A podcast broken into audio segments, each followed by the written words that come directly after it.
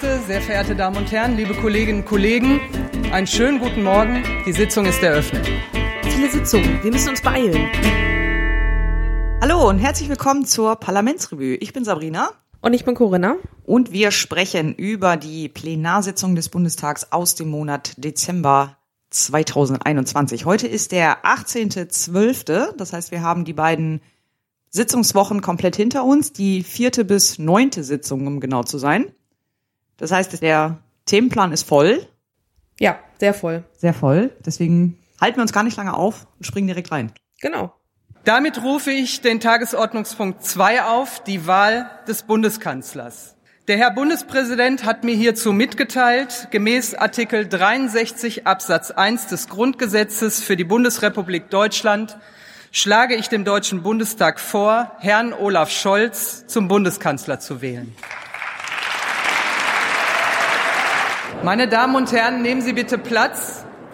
Die unterbrochene Sitzung ist wieder eröffnet. Ich gebe das Ergebnis bekannt. Mitgliederzahl 736. Abgegebene Stimmen 707. Ungültige Stimmzettel 3. Mit Ja haben gestimmt 395 Abgeordnete.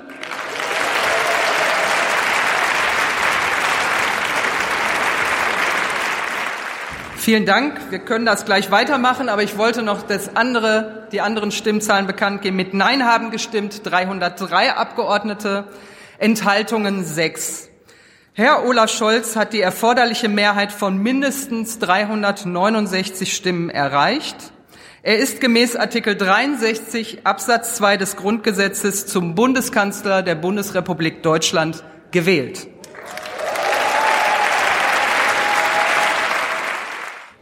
Herr Bundeskanzler, ich halte die Urschrift des Grundgesetzes in meinen Händen. Ich bitte Sie, die in Artikel 56 vorgeschriebene Eidesformel zu sprechen. Ich schwöre, dass ich meine Kraft dem Wohle des deutschen Volkes widmen seinen Nutzen mehren, Schaden von ihm wenden, das Grundgesetz und die Gesetze des Bundes wahren und verteidigen, meine Pflichten gewissenhaft erfüllen und Gerechtigkeit gegen jedermann üben werde. Vielen Dank. Ich danke Ihnen. Viel Glück für Ihre Aufgabe. Ja, als erstes auf dem Plan heute bei uns steht das Thema Wahl des Bundeskanzlers und der Minister und Ministere. Minis Habemos Bundesregierung, meinst du? Ja, genau. Also der Minister und der Ministerinnen. So. Richtig. Genau. Und ähm, insgesamt ähm, hat äh, die SPD jetzt acht Ministerien, die Grünen fünf und die FDP vier. Die ganze Auflistung, wer welches hat, können wir ja in die Shownotes packen. Das ist, glaube ich. Äh, genau, wurde ja auch länglich, äh, länglich in allen anderen Medien auch schon äh, aufgelistet. Brauchen wir jetzt, glaube ich, nicht im Detail nochmal groß drauf eingehen. Genau. Aber insgesamt war es eine äh, feierliche Stimmung die ganze Woche, in der das bekannt gegeben wurde. Es gab äh, schöne Momente im Bundestag. Angela Merkel war als Gast anwesend und wurde mit minutenlangen Applaus und Standing Ovations begrüßt. Ja, das war das war schon echt bewegend irgendwie. Also ja. auch wie sie, sie selber war auch total gerührt, hatte ich den Eindruck irgendwie. Das war schon irgendwie so, ach, jetzt ist sie wirklich. Das war auch so der Moment, wo mir wirklich klar geworden ist, so krass, wir haben einen neuen Kanzler jetzt. Ja nach 16 Jahren, das musst du dir mal. Also ich meine, ich hatte die 16 Jahre Kohl, hatte ich schon irgendwie, aber da war ich noch sehr jung. Äh, als der als, als Kohl abgewählt wurde, war ich 18, also das habe ich dann nur so am Rande mitbekommen. Aber das, jetzt dachte ich so echt krass. Ja. Anderer Kanzler. Es ist schon, äh, die, die Erstwähler, die kennen gar keinen anderen Menschen als äh, Frau Merkel. Die können sich ja auch nicht dran gewöhnen, dass sie jetzt Kanzler sagen müssen und nicht mehr Kanzlerin. Genau, wir haben eine neue Kanzlerin, genau. Schon ja. bemerkenswert. Ja. Ähm, ja, es gab viele Gratulationen. Das war also ein, ein schöner Moment eigentlich. Ähm, und das war einfach ein, auch ein schöner Tag, glaube ich, so für alle. Das macht jedenfalls den Eindruck. War, war eine sehr feierliche Stimmung. Auch ähm, hier äh, Bundestagspräsidentin Bärbel Baas hat dann noch allen äh, offiziell für den Tag auch erlaubt, im Parlament Fotos zu machen. Das ist uns normalerweise auch verboten. Aber das, da merkt man so, ja, es war schon wirklich eine Feierstimmung, so ein bisschen. Genau, und ähm, die, der Bundeskanzler und die Minister und Ministerinnen wurden alle vereidigt und äh, da kann man sich aussuchen, ob mit oder ohne Gottesschwur. Oder Ende. ja, ohne religiöse Formel. Genau, Ja. ohne, ohne religiöse Formel oder mit. Und äh, das ist tatsächlich, hat sich das aufgeteilt. Also es gibt Leute, die das äh, ohne wollten und es gibt Leute, die mit so wahr mir Gott helfe wollten. Mhm, so halbe halbe ist tatsächlich. Ja, so ungefähr, genau. Was mich überrascht hat, war Herr Lauterbach und Herr Lindner, aber gut, das ist nur so eine kleine Die haben mit oder ohne? Die haben mit, die wollten so wahr mir Gott helfe am Ende haben. Mhm. Ja, bemerkenswert ist tatsächlich, dass äh, Bundeskanzler Scholz ohne religiöse Formel Ja. äh, seine Eid geleistet hat. Äh, es passiert auch eher selten. Ich glaube, der eins, bisher einzige war Gerhard Schröder. War der erste Kanzler, der ohne religiöse Formel äh, den Eid geleistet hat Ja. und jetzt äh, Scholz als, als Ja der gut, zweite. dann war halt auch immer eine christliche Partei, ne, die den Kanzler gestellt hat. Also ja, nicht immer. Ich meine, Willy Brandt hat auch mit. Aber gut, da, das war Ja, auch, das waren dann- auch andere Zeiten. Ja, genau, das denke ich auch. Also, aber wenn dann aus der CDU kommt und den Kanzler stellt und dann Ja, das kommt dann irgendwie komisch. bietet sich ja. das an, wenn man, dass man das denn mitmacht. Ne? Das stimmt. Ja, Wie, wie finden wir denn die Minister? also ich finde das ganz gut verteilt. Ähm, also jetzt meine persönliche Meinung, das ist, äh, kann man, es gibt für alles ein Für und Wider, aber ich finde zum Beispiel auch das Ministerium von Herrn Habeck, dass der so ein, so ein, so ein umfangreiches Ministerium bekommen hat. Das nennt sich jetzt ja Genau, Wirtschaft und Klimaschutz. Also, dass es so ein, so ein, so ein Wirtschaftsklima und dass das so auch eng miteinander zusammenhängt, äh, wird dadurch auch noch deutlich. Und äh, dass er das dann alles zusammen macht, das finde ich schon ganz gut. Also, und auch, dass die Frau Baerbock die ähm, Außenministerin ist. Ja, das finde ich auch. eigentlich auch. Äh, das finde ich passt auch sehr gut zu ihr. Sie ist ja auch schon lange, äh, ja, mehr oder weniger schwerpunktmäßig im, im Bereich der Außenpolitik oder eigentlich im Bereich der Europapolitik unterwegs. Und äh, ich finde das, also ich glaube, das wird die schon echt gut machen. Also da bin ich einigermaßen zuversichtlich, dass sie uns dann, das ist ja auch eine Repräsentation des Landes nach außen. Und da bin ich doch sehr beruhigt, dass das äh, jemand macht, der uns auch irgendwie anständig äh, repräsentieren kann und sich auf diesem diplomatischen Parkett eben auch irgendwie souverän und, und gut bewegen kann und nicht. Ja. Ich will jetzt keine Negativbeispiele nennen, aber Ja, und auch äh, die sonstigen Ministerien, also ich finde auch Hubertus Heil, dass er weiterhin Arbeitsminister Ja, ist, auch finde ich gut, auch gut. weil ich finde persönlich, dass er einen guten Job gemacht hat. Also bisher. Er war, also er hat ihn anscheinend ja qualifiziert, jetzt wieder ähm, Minister zu werden. Und deswegen, also ich kann, ich kann damit sehr gut leben. Es äh, ist jetzt kein, kein Totalausfall. Und natürlich Herr Lauterbach als Gesundheitsminister, das glaube ich, die berühmteste ja, das wäre auch nicht zu rechtfertigen gewesen, wenn sie ihn nicht Ja. äh, zum Gesundheitsminister gemacht hätten. Und die alle anderen hätten auch einen echt schweren Stand gehabt, wenn er dann weiter von der Seitenlinie immer reinbrüllt. Ähm, insofern war das dann, glaube ich, eine clevere Wahl, ihn dann da auch so ein bisschen in dieses Amt zu heben und äh, ihn dann auch dadurch auch ein bisschen natürlich einzubinden und äh, ja, ja, ich will jetzt nicht sagen an die Leine zu nehmen, aber doch irgendwie ne, in- einfach in diese Strukturen eines Kabinetts dann auch mit reinzubauen. Und ich glaube, wer sich auch freut, ist der Herr Wieler vom RKI. Das denke ich auch. Das denke ich auch, dass der da Also das. einigermaßen beruhigt war. Ich als glaub die auch. Meldung kam. Ja. Ich finde auch gut äh, Marco Buschmann als Justizminister. Also mit äh, FDP-Justizministern haben wir in der Vergangenheit tatsächlich auch immer gute Erfahrungen gemacht. Oder meistens eigentlich. Ich erinnere nur an äh, Frau Leuthäuser-Schnarrenberger damals und ihrem erbitterten Kampf gegen die Vorratsdatenspeicherung. Mhm. Der Name, der sagt mir auch noch was. Ja. Und auch so ähm, parlamentarische Staatssekretäre. Das sind ja die Abgeordneten oder, oder Parteimitglieder, die als Staatssekretäre in die Ministerien auch entsandt werden für die ähm, Legislaturperiode. Da fand ich eine interessante Wahl oder eine schöne Wahl, äh, dass äh, Sven Giegold äh, ins, äh, als parlamentarischer Staatssekretär ins Finanzministerium geschickt wurde. Und ähm, Sven Giegold ist auch schon lange aktiv im Bereich eben Finanzpolitik und, und Finanzthemen. Mitbegründer von Attac damals ist er jetzt, glaube ich, aber nicht mehr Mitglied, sondern ist jetzt Mitglied der Grünen. War lange auch für die Grünen im Europaparlament und ist so innerhalb dieses Spektrums der Koalition kann der nicht weit äh, kann, kann kann der in der Position nicht weiter von Christian Lindner entfernt sein.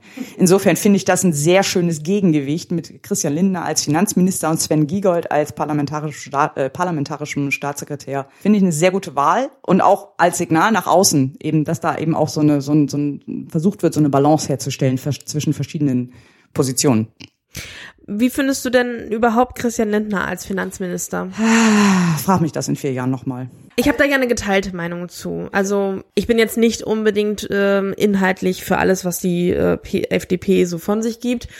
aber ich schätze den Herrn Lindner schon als jemand, der Ahnung hat von dem, was er tut. Muss ich einfach so sagen. Also ich glaube, dass er einfach jemand ist, der nicht, also der, der schon gewissenhaft auch mit dem Geld umgeht, wenn man das so sagt, eher so unternehmerisches Denken hat. Naja, wir werden ja nachher in dem Thema nochmal sehen, ob das wirklich so ist. Ja, genau, da kommen wir nachher nochmal drauf.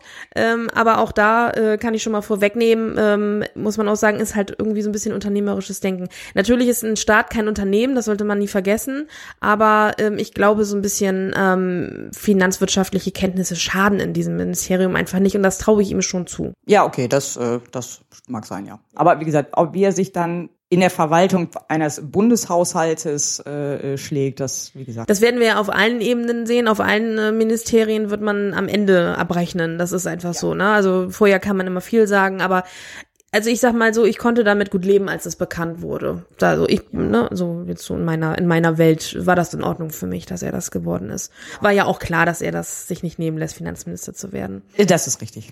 Genau. Also insgesamt, ja, ich sag mal, also ich bin verhalten optimistisch. gut. Ja, zumindestens äh, ne, Optimismus, solange man das hat, ist ja immer gut. Genau. So, und dann mussten ja auch noch ein paar äh, Bundestagsvizepräsidenten nochmal nachgewählt werden. Genau, weil die Frau Claudia Roth äh, wurde zur Staatsministerin für Kultur und Medien ernannt und daher kann sie das Amt der Vizepräsidentin des Bundestags nicht mehr ausüben.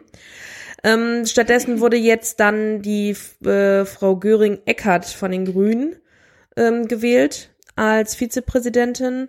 Die AfD hat bei der Gelegenheit auch wieder versucht, ihren Kandidaten ähm, vom letzten Mal durchzukriegen ähm, sind aber wieder nicht ähm, durchgekommen, also sind wieder daran gescheitert, ähm, wurde nicht gewählt. Also sie haben auch den, den gleichen Kandidaten aufgestellt. Genau, ja. Nur noch mal so ein kleiner Side-Fact dazu, die Frage, was ist eigentlich jetzt mit den Minister und Ministerinnen, die waren ja vorher ganz normale Abgeordnete, ob die ihr Mandat weiterführen dürfen, dann dadurch, mhm. dass sie jetzt in ein Ministeramt gehoben wurden. Und äh, ja, das darf man. In, in Deutschland gibt's die Rechtslage oder ist die Rechtslage so, dass man sowohl ein Ministerium aus ausführen kann, als auch ein Abgeordnetenmandat ausführen kann. Das ist in manchen anderen Ländern nicht so, aber in Deutschland gibt es das, da dass da eine strikte, äh, strikte Trennung ist nicht, deswegen darf man das beides gleichzeitig machen. Also die sitzen quasi ganz normal weiter im, im Plenarsaal, sitzen zwar im Regierungsblock, also in der, in der extra Regierungsbank und nicht bei ihrer Fraktion, ähm, haben aber ganz normal Stimmrecht als Abgeordnete und ja. üben ihr Mandat auch weiterhin aus. Genau. Ja, das wäre dann unsere neue Bundesregierung. Wir sind gespannt, wie sich das entwickelt. Ja, und dann wurden auch noch die Ausschüsse eingesetzt. Die Einsetzung der Ausschüsse ging auch tatsächlich sehr schnell. Die können wir hier einmal komplett einspielen. Die dauerte 18 Sekunden. Tagesordnungspunkt 15a. Wir kommen zur Abstimmung über den Antrag der Fraktionen SPD, CDU, CSU, Bündnis 90, die Grünen, FDP, AfD und die Linke auf Drucksache 228 mit dem Titel Einsetzung von Ausschüssen. Wer stimmt für diesen Antrag? Dagegen niemand, Enthaltungen keine. Ist dieser Antrag einstimmig angenommen. Die Besetzung der Vorsitzendenposten äh, gestaltete sich dann aber ein bisschen schwieriger. Ähm, hat man sicherlich auch die meisten mitbekommen, wurde auch in den Medien sehr ausführlich diskutiert. Ähm, normalerweise ist es halt so, dass die Fraktionen erst einmal versuchen, sich untereinander zu einigen, wer welchen Ausschuss bekommt.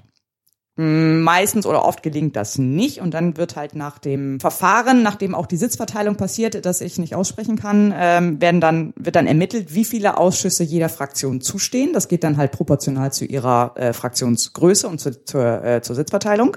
Und dann gibt es so ein Zugreifverfahren, äh, nennt sich das. Ähm, das heißt, die Fraktionen entscheiden oder wählen nacheinander welchen Ausschuss sie haben wollen. Also sprich, äh, jetzt in diesem Fall fängt die SPD als größte Partei an und sagt, wir wollen den Ausschuss. Dann kommt die CDU als zweitgrößte Fraktion und sagt, wir wollen den Ausschuss. Dann kommt die Grünen, dann die AfD, FDP und so weiter und so fort. Und dann geht's halt so lange rum, bis alle ihre maximale Anzahl an Ausschüssen erreicht haben. Die, äh, die Linke hat jetzt zum Beispiel zwei Ausschüsse nur bekommen oder den Vorsitz für zwei Ausschüsse nur bekommen. Äh, die waren dann halt nach der zweiten Runde schon raus die AfD und die FDP nach der dritten Runde und so weiter und so fort. Und so werden die dann verteilt. Die Fraktionen entscheiden dann für sich, wen sie als, Aus, äh, als Vorsitzenden oder als Vorsitzende nominieren wollen. Und normalerweise akzeptieren die anderen Fraktionen das dann auch einfach äh, und legen keinen großen Einspruch ein. In diesem Fall allerdings war es ein bisschen anders. Genau, weil auf die AfD wären drei ähm, Vorsitzende entfallen und äh, diese drei, also das wäre einmal äh, Martin Hess für den Innenausschuss gewesen, Jörg Schneider für den Gesundheitsausschuss und Dietmar Friedhoff für den Ausschuss ähm, wirtschaftliche Zusammenarbeit und Entwicklung. Ja, und alle drei äh, sind ähm, nicht ganz unbelastet. Also ähm, wir reden hier über Beobachtung durch den Verfassungsschutz, ähm, äh, ja, Äußerungen, die ähm, ja in das rechte Spektrum äh, gehören. Und äh, die Menschen wollte man halt nicht in einem Vorsitz haben. Wobei man sagen muss, also es werden jetzt nicht alle drei direkt vom Verfassungsschutz beobachtet, sondern teilweise nur ihre Landesfraktion oder ihre, äh, ihre Landesverbände oder Jugendorganisationen der Landesverbände. Also nur, dass das ja, hier nicht durcheinander kommt, aber es ist halt, ja, sie sind halt. Sie sind vorbelastet. Sie sind ein bisschen vorbelastet. Genau. Genau. Und deswegen wurden sie nicht gewählt von den übrigen Fraktionen. Und deswegen sind sie nicht Vorsitzender ihrer jeweiligen Ausschüsse geworden. Genau, denn wenn, äh, wenn die sich, äh, wenn sozusagen der Vorschlag, der aus der Fraktion kommt, nicht angenommen wird von den anderen, dann äh, gibt's halt eine geheime Wahl und in dieser geheimen Wahl sind dann alle drei durchgefallen. Genau, die Ausschüsse werden jetzt zunächst kommissarisch geleitet. Das Innere äh, zum Beispiel von Petra Pau von den Linken und die anderen beiden äh, werden von zwei CDU-Abgeordneten äh, kommissarisch geleitet, die wir jetzt gerade nicht Namen. Den habe ich jetzt auch gerade nicht auf, auf dem Zettel. Ja, ja, das Ganze geht jetzt erstmal in den Ältestenrat und äh, wird da jetzt erstmal weiter diskutiert. Es kann allerdings auch sein, dass äh, die Ausschüsse jetzt die ganze Zeit ohne Vorsitz bleiben. Ähm, hatten wir in der letzten Legislaturperiode auch zwei Jahre. Da ist äh, Stefan Brandner von der AfD irgendwann als Vorsitzender des Rechtsausschusses abgewählt worden aufgrund äh, merkwürdiger Äußerungen. Und dann blieb der Ausschuss äh, im Prinzip ohne Vorsitzenden und wurde dann halt von den Stellvertretenden geleitet. Kann auch hier passieren. Wir werden sehen.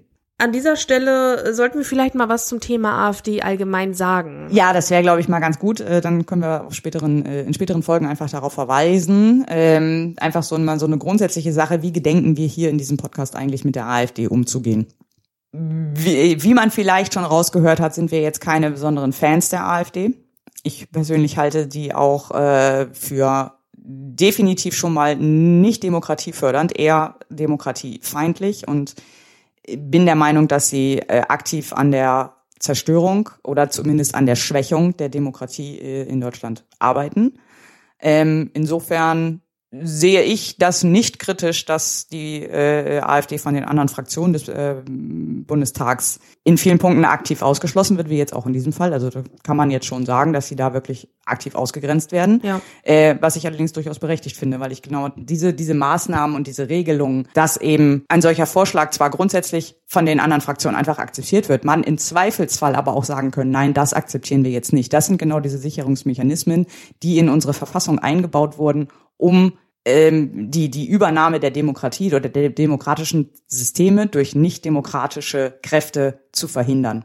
Und diese Mechanismen greifen jetzt gerade, weil hier ist eine nicht demokratische Partei im Bundestag und die, durch die Mechanismen des Bundestags wird verhindert, dass die da wirklich einen Fuß in die Tür kriegen und dass die wirklich die Demokratie aktiv schwächen können. So. Ja. Und deswegen werden wir die hier auch nicht, wir werden halt dieses Verhalten und dieses demokratiezersetzende Verhalten, dieses demokratiefeindliche Verhalten werden wir hier im Podcast auch nicht unterstützen. Genau. Also dem kann ich mich nur anschließen mit der persönlichen Meinung. Und ähm, ja, man muss einfach dazu sagen, die Fraktionen, ähm, also die, die übrigen Fraktionen nutzen einfach ihre ähm, rechtlich gegebenen Mittel, um die Übernahme durch demokratiefeindliche ähm, Fraktionen zu verhindern. Ganz genau. Alles, was Ihnen laut Verfassung zusteht, bekommen Sie auch. Sie bekommen die Redezeit, so wie es in der Geschäftsordnung festgelegt ist. Sie bekommen die Sitze, so wie es in der Geschäftsordnung und im äh, Grundgesetz festgelegt ist. Äh, Sie bekommen auch, würden auch den Vorsitz äh, von Ausschüssen bekommen, wenn Sie Kandidaten nominieren würden, die vielleicht nicht gerade im Verfassungsbericht stehen, sondern vielleicht, Sie haben ja auch gemäßigtere Leute in Ihren Reihen, in Ihrer Fraktion, die man ja auch nominieren könnte. Ähm, aber Sie nominieren halt provokativ genau die Leute, von denen sie ganz genau wissen, dass die äh, nicht gewählt werden damit sie sich dann hinterher wieder als Opfer darstellen können. Ja, das ist natürlich auch das ist halt das Schema. Eigentlich. Es passt halt einfach in dieses Schema und dann wird wieder rumgeopfert und dann äh, wird schön mit dem Finger drauf gezeigt, guck mal, wie wir hier unterdrückt werden. Wir armen Abgeordneten mit 10.000 Euro brutto im Monat. Mhm. So und diese Provokation und dieses äh, äh, dieses Verhalten dem bieten wir hier keinen Raum. Auch den Pöbeleien bieten wir hier keinen Raum. Wir werden auch keine Einspieler von denen hier bringen, wenn die äh, Abgeordnete beleidigen, wenn die andere Fraktionen beleidigen. Und da machen wir halt einfach nicht mit. Das wird hier einfach ignoriert. Auch deren, deren Trollerei-Anträge, äh, die dann immer gerne gebracht werden, werden wir hier auch nicht zitieren, ähm, sondern das wird halt hier einfach nicht stattfinden. Nichtsdestotrotz werden wir sachlich ähm, vernünftige, mh, naja, sachlich vernünftig kann man nicht sagen. Gelegentlich kommt es mal vor, dass sie auch mal was Konstruktives beitragen. Also ab und zu haben sie dann durch, durchaus mal eine interessante kleine Anfrage gestellt oder auch mal einen interessanten Antrag eingebracht, der auch ein konstruktiver Diskussionsbeitrag ist. Kommt später auch noch. Kommt äh, später auch eventuell noch, ja. Klein, in einem kleinen Rahmen. Ja, in, einem mhm. kleinen Rahmen. Ähm, wenn sie konstruktiv sich beteiligen und auch konstruktiv an der äh, was zur Debatte beitragen, dann wird das hier auch äh, genannt. Aber wie gesagt, diese Trollerei, dieses, äh, diese Pöbeleien und ähm, diese Zersetzung werden wir nicht unterstützen. Ende der Durchsage. Ja, und dann würde ich sagen, haben wir eine Bundesregierung, eine neue. Ja, sehr schön. Wie gesagt, ich bin verhalten optimistisch. Ja, das ist, noch. man wird sehen, aber ähm, man wird ähm, sehen. Ich habe auch schon, also ich habe auch schon ein paar Kritikpunkte. Es ist jetzt nicht so, dass ich hier irgendwie äh, äh, jubeln durch die Wohnung springe. Ähm, aber ich bin, ich bin nicht hoffnungslos. Mit dem neuen Parteivorsitz der CDU müsste sich die Ampel jetzt wirklich sehr dumm anstellen, um nicht wieder gewählt zu werden in vier Jahren. Ich habe mich so weggeschmissen. Weißt du, die 90er haben angerufen und Friedrich Merz zum Parteivorsitz gratuliert.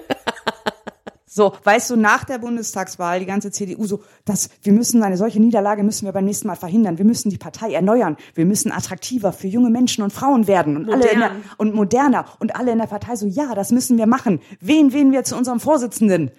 Friedrich Merz. Es ja. ist quasi Herr Laschet in groß. Es ist Herr Laschet, es weißt du? Herr Laschet. Ich hatte vor der, als sie äh, bei der bei der letzten Vorsitzendenwahl hatte ich schon mal rausgesucht, weil da waren ja die Kandidaten Armin Laschet, äh, Röttgen und Friedrich Merz. Und ich habe mal ein bisschen raus, äh, äh, zusammengesucht, äh, was, was dann eigentlich so der, der äh, inhaltliche Unterschied zwischen den dreien war. Und es gab einfach keinen. Die sind alle, die kommen so Wesentlichen aus dem Umkreis von 200 Kilometern, sind die alle aufgewachsen. Die haben alle an der gleichen Uni studiert. Die haben alle, die sind alle im gleichen Jahr äh, das erste Mal in den Bundestag gekommen. Die haben alle Jura studiert. Die haben im Prinzip den kompletten identischen Background. Ja. Das ist ein und dieselbe Person. Das sind Tick, Trick und Track. ja, und sie haben alle die gleichen Wertevorstellungen, sie haben alle die gleichen Linien, die sie fahren und das ist halt. Ja, das ist, die Unterschiede sind wirklich in Nuancen. Ja. Naja, aber gut. Das hat nichts mit dem Bundestag zu tun. Das sollen sie machen. Aber ich freue mich darauf, dass es jetzt äh, was was anderes ist, was man wird am Ende sehen, ob das alles besser und äh, ähm, gut gelaufen ist. Das, das kann man natürlich im Vorhinein immer nicht sagen. Also klar, da äh, ist bei jedem, bei jeder Neueinstellung, die man hat, ist es immer so, dass man im, äh, im Hinterher gucken muss, ob es tatsächlich alles so gelungen ist. Aber ich freue mich auf jeden Fall drauf, dass wir jetzt was anderes haben, so ein bisschen ja. frischen Wind. Man kann das auch schlecht prognostizieren, weil alle unsere Heuristiken, die wir so im Kopf haben, wie so Bundesregierung funktionieren, basieren auf 16 Jahre Merkel, muss ja. man auch mal bedenken. Ne? Also das und ihren ihren Regierungsstil, ihrem, ihrem Regierungsstil, dem der Gesamtverfassung ihrer Partei. Und das, ich glaube, das können wir uns gerade, also ich ich spreche jetzt mal nur für mich, ich kann mir gerade echt nicht vorstellen, wie funktioniert eigentlich Regierung, wenn das nicht von der CDU gemacht wird deswegen war ich ja auch so ähm, ein Befürworter dafür, dass ähm, jetzt mal eine andere Partei an die an die Führung kommt, weil ich nämlich genau das einfach mal wissen wollte. Wie wie sieht denn die Welt oder wie könnte Deutschland aussehen, wenn wir mal nicht CDU haben, wenn wir mal nicht Merkel haben? Und da da freue ich mich einfach total drauf. Also ich finde das einfach total spannend gerade. Einfach nur als Experiment. Ja, genau. Ja, sehr schön. Und dann schauen wir doch direkt mal rein, was denn so die ersten Aktionen waren. Damit rufe ich jetzt den Tagesordnungspunkt 1a und 1 äh, bis 1d auf. Erste Beratung des von der Fraktion SPD, Bündnis 90, die Grünen und FDP eingebrachten Gesetzentwurfs zur Stärkung der Impfprävention gegen Covid-19 und zur Veränderung weiter, weiterer Vorschriften im Zusammenhang mit der Covid-19-Pandemie. Da habe ich sie letztes Mal noch gelobt die Ampelkoalition, dass sie trotz der drängenden Zeit es geschafft haben oder zumindest sich zumindest bemüht haben, ein äh, geordnetes Gesetzgebungsverfahren äh, auf die Beine zu stellen. Ähm, das hat dummerweise nicht besonders lange gehalten. Denn das äh, Infektionsschutzgesetz wurde auch in diesem in diesen beiden Sitzungswochen erneut geändert und diesmal wieder mit Fristverkürzung und innerhalb von drei Tagen und ne, verkürztes Verfahren, bla bla bla weil ja die Zeit drängte, weil das ja schon wieder so eine total überraschende Situation war. ja, das kam wieder alles völlig es kam alles wieder völlig unerwartet, eine dynamische Entwicklung und so weiter. Und deswegen müssen wir das jetzt mal eben schnell hier äh, in einer Woche alles durchhauen. Was wurde denn jetzt eigentlich beschlossen? Es wurde beschlossen vor allem eine Impfpflicht für Mitarbeitende in Gesundheits- und Pflegeeinrichtungen. Es gibt auch in dem Gesetz eine längere Liste davon, welche Berufe äh, das betrifft. Also auf jeden Fall ist es eine sehr umfangreiche Liste. Also das sind nicht nur so mm, Pflegepersonal in, in Krankenhäusern, in Altenheimen, sondern auch wirklich auch ähm, sobald man in diesen Einrichtungen in irgendeiner Form tätig ist, auch wenn man nicht als Pflegepersonal tätig Ja, ist. genau. Das Ganze gilt dann ab dem 15.03. Es ist erstmal befristet bis zum 31.12.22. Äh, allerdings darf man diese Frist jetzt nicht verstehen im Sinne von dann ist es außer Kraft, sondern das ist, äh, versteht das eher als so eine Art Wiedervorlagetermin. Also zu dem Zeitpunkt will man sich das Gesetz nochmal vornehmen und ähm, schauen, ob es, wie lange es noch weiter bestehen muss, ob noch was geändert werden soll. Also das ist, wie gesagt, mehr so eine Art Wiedervorlage als eine tatsächliche Frist. Die Art und Weise, wie diese Frist geregelt wurde, ist auch schon wieder so ein Beispiel dafür, wie man verständliche Gesetzgebung jetzt eher nicht macht. So, es gibt diesen, ich muss das einmal kurz erklären. Also, diese Impfpflicht ist geregelt im Paragraphen 20a. So, der wurde komplett neu geschrieben. Da steht halt drin, wie diese Impfpflicht jetzt geregelt sein soll. Das ist Artikel 1 dieses Änderungsgesetzes, das jetzt beschlossen wurde. Dann gibt es in, in diesem Änderungsgesetz den Artikel 2. Da steht drin, dass Paragraph 20a außer Kraft tritt. Also alles, was Sie gerade in, äh, in Artikel 1 geschrieben haben, wird mit Artikel 2 wieder außer Kraft gesetzt. Man denkt sich, hä, was soll das denn jetzt? Und dann muss man ganz weit runter scrollen bis Artikel 23 und da ist geregelt, dass per Artikel 2 erst zum 1.1.23 in Kraft tritt. Konntest du mir folgen? Ja, konnte ich. Okay, ich hoffe alle anderen auch. Also es ist halt der Verweis auf den Verweis auf den Verweis und dadurch wird das dann, dadurch wird erst diese diese äh, diese Befristung und dieser dieser Termin erst deutlich. Und ein, ein Hinweis darauf findet sich auch nicht etwa irgendwie ganz vorne, vielleicht schon in der Begründung oder so, sondern erst auf Seite 37 im besonderen Teil. Man, man steigt einfach nicht wirklich dadurch. Und das, obwohl es ja eigentlich auch gar kein echtes Fristende ist, sondern nur eine Wiedervorlage. Also sie haben Ja, es gut. schon wieder rein, sie haben es schon so reingeschrieben, als ob tatsächlich dann die Frist endet. In- Aber sie werden sich das, das wird wahrscheinlich dann ja auch wieder geändert. Dann wird davon wieder die Ausnahme von, dass das nicht zum 1.1.23 dann gilt, sondern dass es dann verlängert wird, wenn es denn verlängert wird am Ende. Gut, man muss natürlich sagen, also rein juristisch oder rein gesetzlich äh, gibt es jetzt keinen Unterschied dazwischen, ob es jetzt tatsächlich dann Ablaufdatum oder so eine Art Wiedervorlagedatum ist. Das ist mehr so das, womit wie politisch damit umgegangen wird. Aber das, man hätte das irgendwie auch einfach vielleicht mal ganz vorne auf die erste Seite mit draufschreiben können. Einfach nur so zur Info. Und dann nicht irgendwie so arme Menschen, die versuchen, dieses Gesetz zu verstehen, dann äh, erstmal über diesen Artikel 2 stolpern und sich fragen so, hey, was soll das denn jetzt? Aber es wäre ja dann zu einfach. Aber das wäre ja zu einfach. Allerdings im Koalitionsvertrag äh, steht drin, dass Gesetze verständlicher werden müssen. Liebe Ampelkoalition, das ist ungefähr das Gegenteil von dem, was ihr hier gemacht habt. Ich habe noch eine ganze Menge, also dieses Thema verständliche Gesetzgebung wird sich heute auch so ein bisschen als roter Faden durch den gesamte Folge ziehen. Äh, ich habe da noch so ein paar andere Beispiele. Aber auch ein, ein Positivbeispiel tatsächlich. Genau, das war der eine Teil. Dann wurde beschlossen, dass Impfungen auch durch Apotheker, Zahnärzte und Tierärzte durchgeführt werden dürfen. Und ähm, ist auch schön zu lesen, kann man vielleicht auch mal äh, reinschauen, denn das ist jetzt nicht so, dass man das einfach beschließt und dann ist das so. Nein, nein. Es müssen jetzt erst einmal äh, alle einmal die, die Apothekerkammer, die Zahnärztekammer und die Tierärztekammer, sie müssen jetzt innerhalb der nächsten sechs Monate erstmal ein äh, Schulungsprogramm oder also ein Curriculum für eine Schulung für diese äh, Berufsgruppen erarbeiten. Nachdem, danach müssen dann die, äh, die Apotheker, Zahnärzte und äh, Tierärztinnen äh, geschult werden und dann werden sie, äh, kann, kann diese Aufgabe an sie delegiert werden und dann dürfen sie auch impfen. Ja, dann werde ich mich wohl beim äh, nächsten Tierarztbesuch mit meinem Hund boostern lassen, vielleicht, eventuell. Ja, Wer weiß. wenn das, ja, Passt auf jeden Fall in den sechs Monate Zeitraum rein. also wenn der nicht gerade jetzt noch nächste Woche ist, dann äh, kann das noch klappen. Im Januar. Mhm. Im ja, Januar kann eng werden. Könnte- Ja. Die müssen ja erst geschult werden. Das Ja. kann ja ein bisschen dauern. Ja, also ich meine, klar, ich, ich verstehe das ja auch, dass es ist ja nicht etwas, was sie, womit sie tagtäglich umgehen. Also dieser Corona-Impfstoff hat ja eine andere Aufbewahrung ähm, und sowas. Na, also, aber Ja, aber also dass sie eine Spritze setzen können, das ist, glaube ich, jedem bewusst. Ich glaube, es geht um, die, äh, um den Impfstoff. Ich denke mal, das ist das. Wie man bewahrt man das auf? Wie viel Impfdosen kann man da rausholen? Ich meine, das hätte man wahrscheinlich mit einem Rundschreiben auch lösen ich können. denke auch. Also in Dänemark haben sie jetzt einfach Zivis geschult mit einer Eintagesschulung. Und also Zahnärzte setzen gezieltere Spritzen sonst den ganzen Tag. Ja, ich glaube, also ich denke mal, es geht wirklich nicht um das Setzen der Spritze. Ich denke, es geht um den Impf Impfstoff. Ja, ich glaube, das mit mit einer ordentlichen, mit einem ordentlichen Handout hätte man das auch lösen können. Genau, mit einem ordentlichen Produktblatt.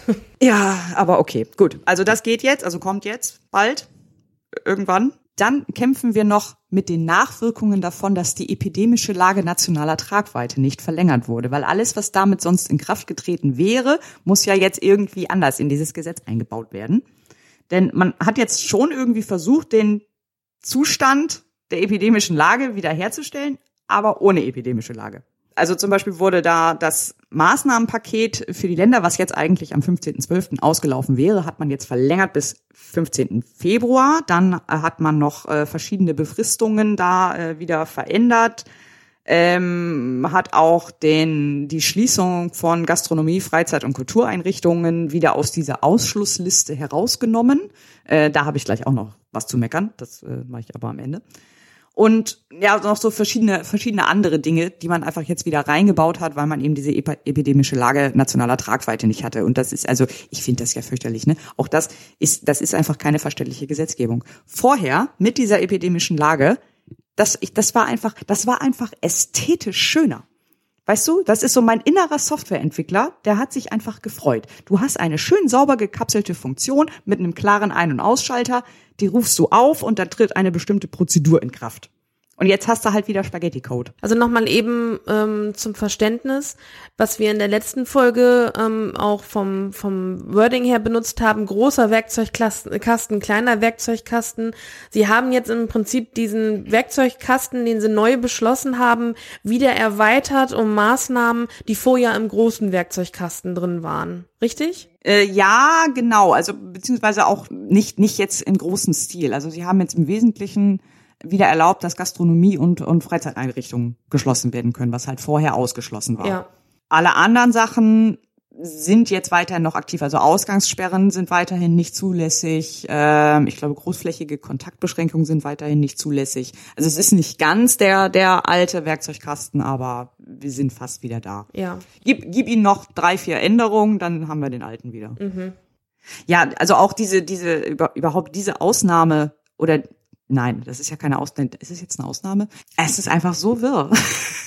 Weil es ist ja, also die epidemische Lage ist halt aufgehoben. Die Länder dürften also keine Maßnahmen mehr verhängen, außer sie stellen selbst die epidemische Lage fest.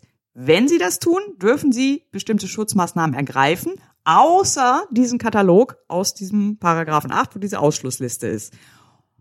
Und da sind jetzt bestimmte Sachen ausgeschlossen, außer Gastronomie und Freizeiteinrichtungen. Also da steht dann im, das drin, dass das eigentlich nicht, aber eigentlich, aber außer das sind die und die. Ja, also, also wie du schon sagst, Ausnahmen, von Ausnahmen der von Ausnahme. Ausnahmen von Ausnahmen. Eine, eine Ausnahmen-Matroschka Ja. haben sie da gebaut. Ja, genau. Fürchterlich. Ja, das, das ist nicht, nicht mit Ruhm bekleckert, würde ich sagen. Also das äh, verständliche Gesetzgebung, das äh, Thema unserer Folge im Prinzip, ja, verständlich in Anführungszeichen hier. Ich, ich unterstütze das nicht.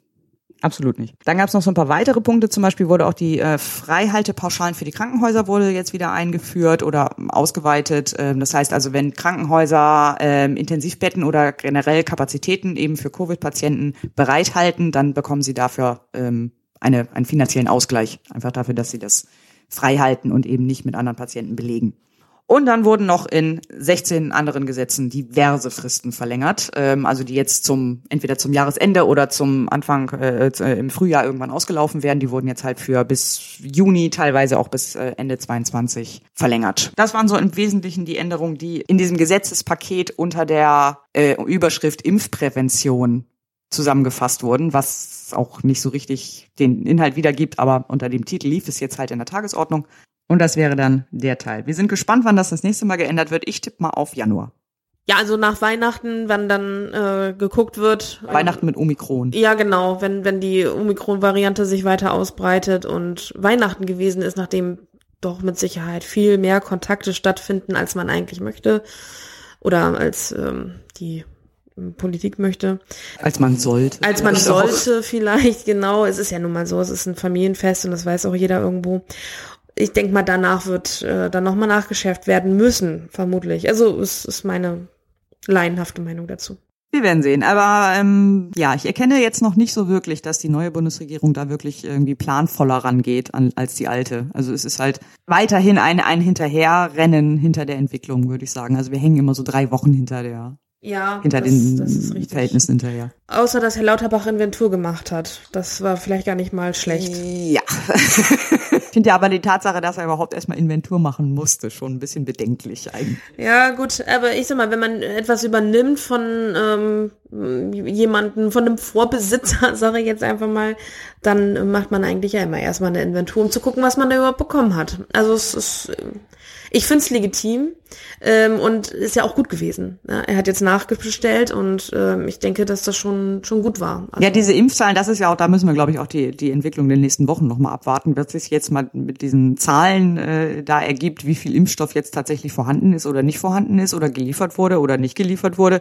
Da ist, glaube ich, noch nicht. Da sind, da haben wir noch keinen Schlussstrich drunter gezogen. Da können wir noch keine Summe ziehen. Ich bin ja nur froh, dass das Thema vom Tisch ist dadurch jetzt, äh, dass jetzt äh, man sich mit Moderna impfen soll, anstatt mit BioNTech, ähm, dass man da quasi keine Wahl mehr hat, weil erst Moderna alle muss. Also das hat Herr Lauterbach jetzt ja dadurch, dass er jetzt BioNTech wieder massig bestellt hat, ja irgendwie dann quasi aufgehoben, diese komische. Ja, wobei Moderna ist ja, der, der ist ja nicht schlechter. Nein, das nein, ist ja ein nein, super aber ist, ich finde es trotzdem irgendwie gut, wenn man äh, eine Auswahl hat oder wenn allgemein von allem genug da ist, sagen wir es mal so. Ja, ja, okay. Ne? Also das finde ich schon gut. Das, wär, das war ja laut der Aussage von, von Herrn Spahn ja nicht das Thema. Ne? Also da war ja eher so, ja, wir haben jetzt kein BioNTech mehr, aber wir haben Moderna, dann nimmt den bitte. Das ist doch Ja, das war, das so war einer auch Situation- kommunikativ schon wieder ein totales Volldesaster. Also, aber da war, das war vieles war ein Volldesaster. Lassen wir das. Wir sind ja noch nicht ganz fertig mit dem Thema, weil zusätzlich zu den Infektionsschutzänderungen, Infektionsschutzgesetzänderungen, wurde auch noch an den äh, Wirtschaftshilfen und an der Wirtschaftsstabilisierung äh, eine Änderung durchgeführt. Und zwar an dem schönen Wirtschaftsstabilisierungsbeschleunigungsgesetz. Das ist eins dieser herrlichen deutschen Kofferworte, für die uns alle Deutschlerner hassen. Genau. Diese Änderung dieser beiden Stabilisierungsgesetze, nenne ich sie mal kurz, wird, wurde beschlossen, dass äh, die Finanzhilfen auch nochmal ausgedehnt werden bis zum 30.06. Die wären jetzt auch ausgelaufen eigentlich zum 31.12. Ähm, da vielleicht noch kurz ein bisschen Hintergrundinformationen. Worum geht's da genau? Es geht um den Wirtschaftsstabilisierungsfonds. Ähm, der wurde ursprünglich aufgelegt als Reaktion auf die Finanzkrise damals äh, 2008. Das ist jetzt der Topf, aus dem die ganzen Unternehmenshilfen gekommen sind. Also aber äh, äh, also die Hilfen in Form von Krediten, äh, Bürgschaften und äh, verschiedenen Rekapital Rekapital Rekapitalisierungsmaßnahmen. Also ich will immer Rekapitulisierung sagen. Mann, Rekapitalisierungsmaßnahmen. Wir verlinken euch eine Liste davon, was das genau ist. Ähm, brauchen wir jetzt hier nicht ausführen. Also das sind nicht die Hilfen, die jetzt wirklich als Geld an Unternehmen geflossen sind, die sie dann behalten können, äh, wie zum Beispiel hier die Überbrückungshilfen oder auch die für die ähm, Solo-Selbstständigen, sondern das ist der Topf, wo halt die Kredite und die Bürgschaften hauptsächlich äh, draus finanziert oder gestützt wurden. Ähm, also das ist das Geld, was dann auch von den Unternehmen wieder zurückgezahlt werden muss. Das richtet sich eher an die größeren Unternehmen. Also zum Beispiel hier die Lufthansa Hansa hat aus genau diesem Topf die Unterstützungshilfen bekommen. Ähm, der Topf wurde, wie gesagt, jetzt nochmal verlängert bis zum 30.06. und wurde dann auch in, im Volumen, aber weil es jetzt nur noch ein halbes Jahr ist, vorerst, ähm, auf 100 Millionen reduziert. Also das ist jetzt die Restsumme dann, die jetzt zur Verfügung steht, um diese Maßnahmen zu finanzieren. Das war so im Großen und Ganzen zum Thema Corona. Werden Im nächsten Punkt werden wir noch ein bisschen darauf eingehen, aber wir lassen erstmal wieder unsere Bundestagspräsidentin den Tagesordnungspunkt aufrufen. Ich rufe auf den Tagesordnungspunkt 3. Erste Beratung des von der Bundesregierung eingebrachten Gesetzentwurfs über die Feststellung eines zweiten Nachtrags zum Bundeshaushaltsplan für das Haushaltsjahr 2021. Wir haben uns ambitionierte Ziele gesetzt, die Corona-Pandemie zu bewältigen und gestärkt aus der Krise herauszukommen für unsere Aufgabe, die Transformation einer der größten Industrienationen hin zur Klimaneutralität. Wir stellen uns dieser Aufgabe in einer herausfordernden Zeit. Ein großer Teil der öffentlichen Mittel wird für die Bewältigung der wirtschaftlichen und sozialen Folgen der Pandemie verwendet. Und und das führt zu diesem Nachtragsetat. Zugleich sind durch die Unsicherheiten und Einschränkungen der Corona-Krise viele Investitionen in die Modernisierung der Wirtschaft ausgefallen. Die pandemiebedingten Restriktionen haben auch unsere Lieferketten gestört. Zudem äh, verteuern gestiegene Energiepreise wirtschaftliche Aktivität. Wir handeln schnell und entschlossen. Mit diesem Nachtragshaushalt schaffen wir eine Basis. Wir schaffen Planungssicherheit und setzen Wachstumsimpulse. Wir bauen gewissermaßen eine Brücke aus der Pandemie in eine klimafreundliche Zukunft. Eine zentrale Rolle spielt der Energie- und Klimafonds, den wir zu einem Klima- und Transformationsfonds weiterentwickeln. Das ist das für diesen Nachholprozess geeignete Instrument. Bei der Nutzung der Mittel werden wir zukünftig darauf achten, dass der Bezug zu den Folgeschäden der Pandemie, also etwa nicht erfolgter Investitionen oder Preisentwicklung, jederzeit bestehen bleibt. Mitnichten geht es darum, allgemeine Projekte der Ampelkoalition oder etwa Staatskonsum zu finanzieren. Die Mittel des Fonds werden zielgerichtet eingesetzt für transformative Investitionen. Reden kann er ja, der Herr Lindner. Ja, wir konnten hier Herrn Lindner beim äh, rhetorischen Brückenbauen beobachten oder ihm zuhören, wie er versucht hat, äh, von der Corona-Pandemie schön die Schleife zu ziehen zu äh, Klimafonds und Transformationsfonds. Worum geht's genau? Es geht um den zweiten Nachtragshaushalt für das Haushaltsjahr 2021. Und genau genommen äh, geht es darum, dass, nein, ich muss anders anfangen. Warte. Also, ich muss, glaube ich, ein bisschen weiter ausholen. Grundsätzlich haben wir die Schuldenbremse. Die, die Schuldenbremse besagt, dass wir nur bis zu einem bestimmten Prozentsatz oder des, des Bruttoinlandsprodukts Neuverschuldung aufnehmen dürfen, also uns neu verschulden dürfen als Bundesrepublik. In Zeiten von besonderen Krisen, wie zum Beispiel eine Pandemie, ähm, kann man allerdings zur Bekämpfung der Folgen dieser Krise eine höhere Neuverschuldung durchführen, sofern die EU äh, das dann genehmigt. Das hat die EU natürlich für die Corona-Pandemie auch getan. Das heißt, es wurde auch das Grundgesetz an der Stelle geändert und äh, wir, wir hatten eine höhere Kreditermächtigung über eine höhere Summe, als wir eigentlich laut Schuldenbremse dürften. Jetzt ist es wohl aber so, dass äh, nicht alles äh, Geld aus dieser Kreditermächtigung tatsächlich auch für die Bekämpfung der Pandemie gebraucht wurde. Und jetzt wurde gesagt, ja Mensch, wir haben ja hier noch 60 Millionen über. Die buchen wir jetzt mal um in den Klima- und Transformationsfonds. Das Problem an der Geschichte ist allerdings, äh, dass diese Gelder, die du aus solchen äh, oder diese Kredite, die du aufgrund einer solchen Krisenkreditermächtigung, nenne ich es jetzt mal, äh, aufgenommen hast oder aufnehmen wolltest, ähm, dass du die auch nur für die Bekämpfung dieser besagten Krise einsetzen darfst und nicht für irgendwas anderes. Also wird jetzt hier eine Brücke gebaut von der Corona-Pandemie zum Klima- und Transformationsfonds. Denn die Begründung ist ja, wir haben ja von Herrn Lindner gerade gehört, ähm, die Pandemie hat ja auch die Bekämpfung der Klimakrise oder die Transformationsprozesse der Wirtschaft sehr schwer äh, eingeschränkt. Insofern ist natürlich auch weiterhin äh, diese die, die Finanzierung dieser Transformationsprozesse auch eine Bekämpfung der Folgen der Corona-Pandemie. Soweit die Begründung von Christian Lindner. Ja, ähm, Ihr habt da ein Wort für, hatte ich gehört. Äh, ja, also es klingt für mich, also anders. Das Ziel ist für mich verständlich. Ich kann es verstehen, was er will. Er wollte diese, was waren das, 60? 60 Millionen. 60 Millionen. Er wollte es umwidmen. Er wollte das Geld, äh, er wollte nicht die Schuldenbremse anknabbern, deswegen ähm, hat er das, was zur Verfügung steht, in diesen Topf will er in einen anderen Topf rüberkriegen. Und er braucht dafür eine Begründung. Und das, das ist, das klingt für mich nach Abwehrberatung.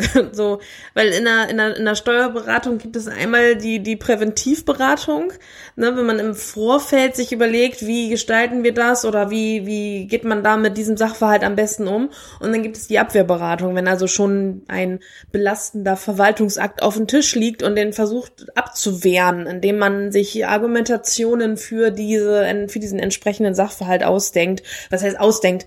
Die, die Argumente, die Argumente zusammenführt, die dafür sprechen, das so getan zu haben, wie man es, äh, das so zu tun, wie man es getan hat.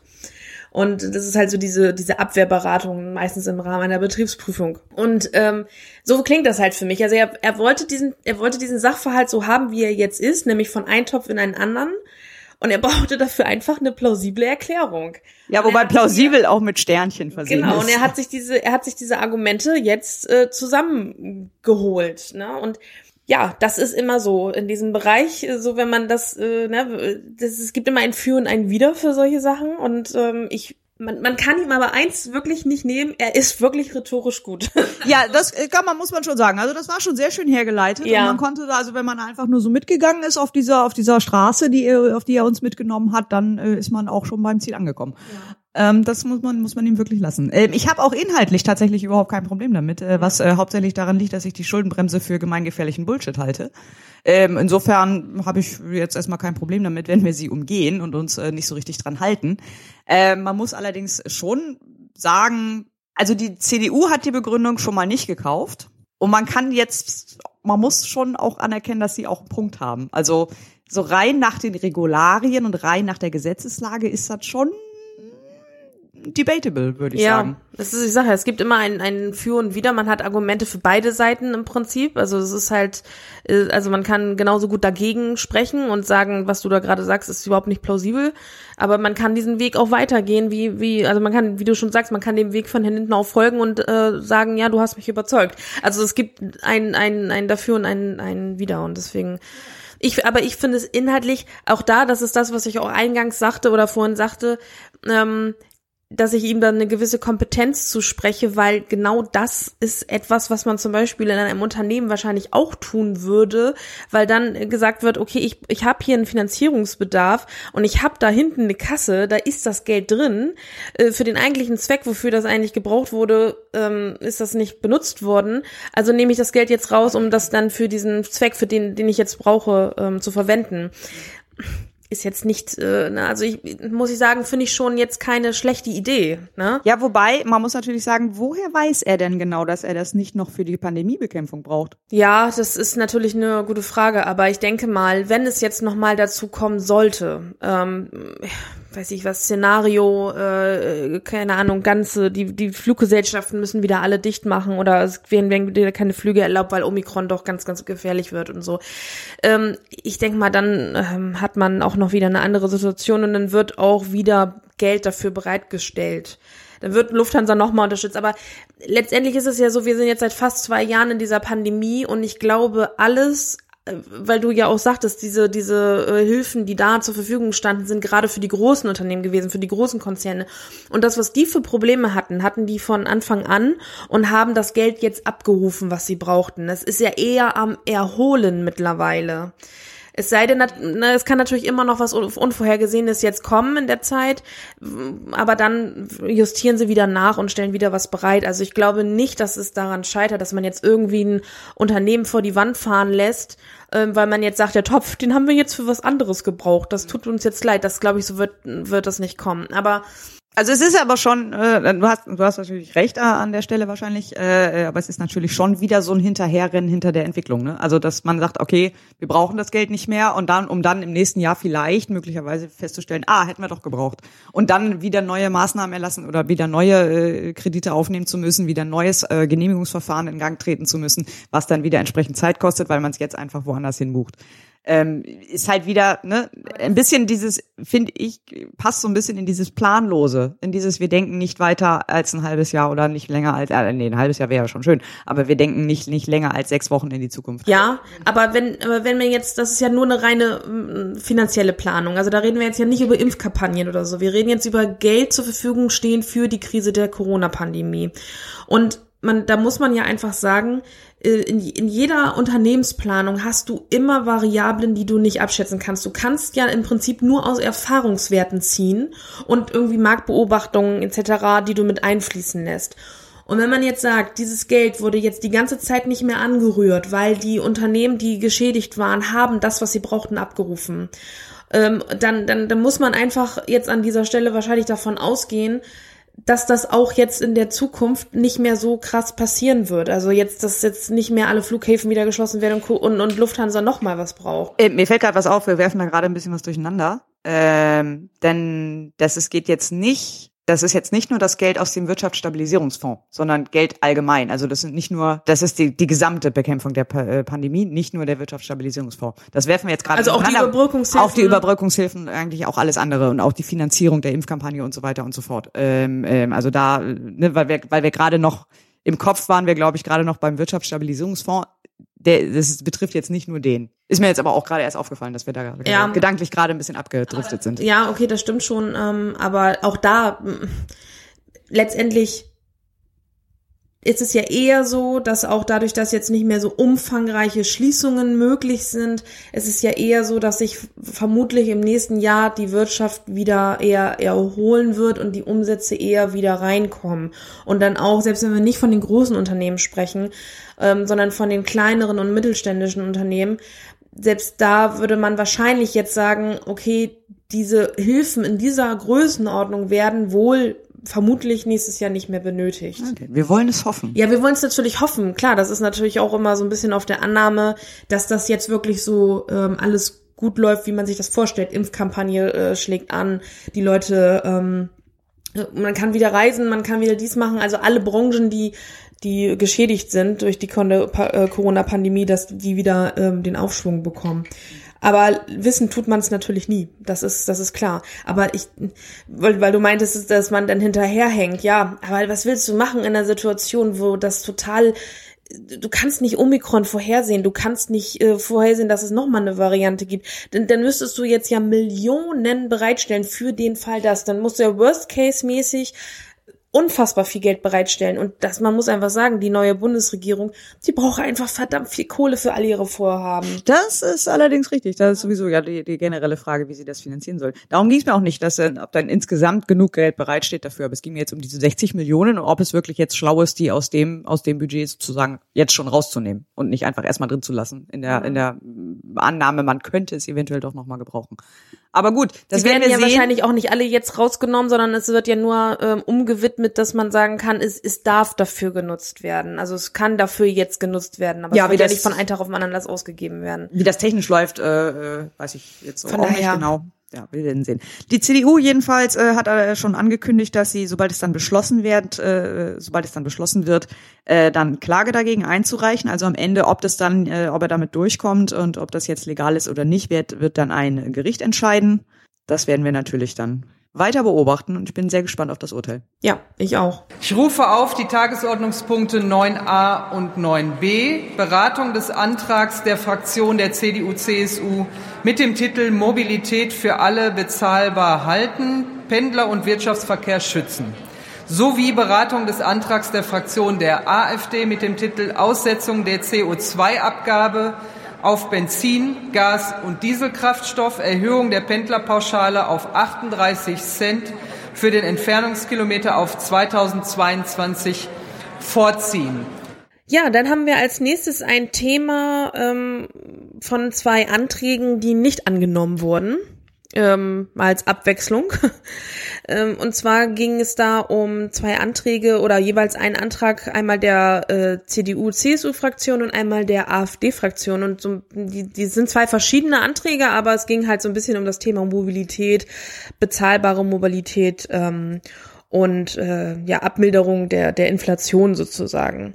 Und äh, da waren in der ähm, in dem Antrag der AfD war ein Punkt, das äh, fand ich ganz interessant.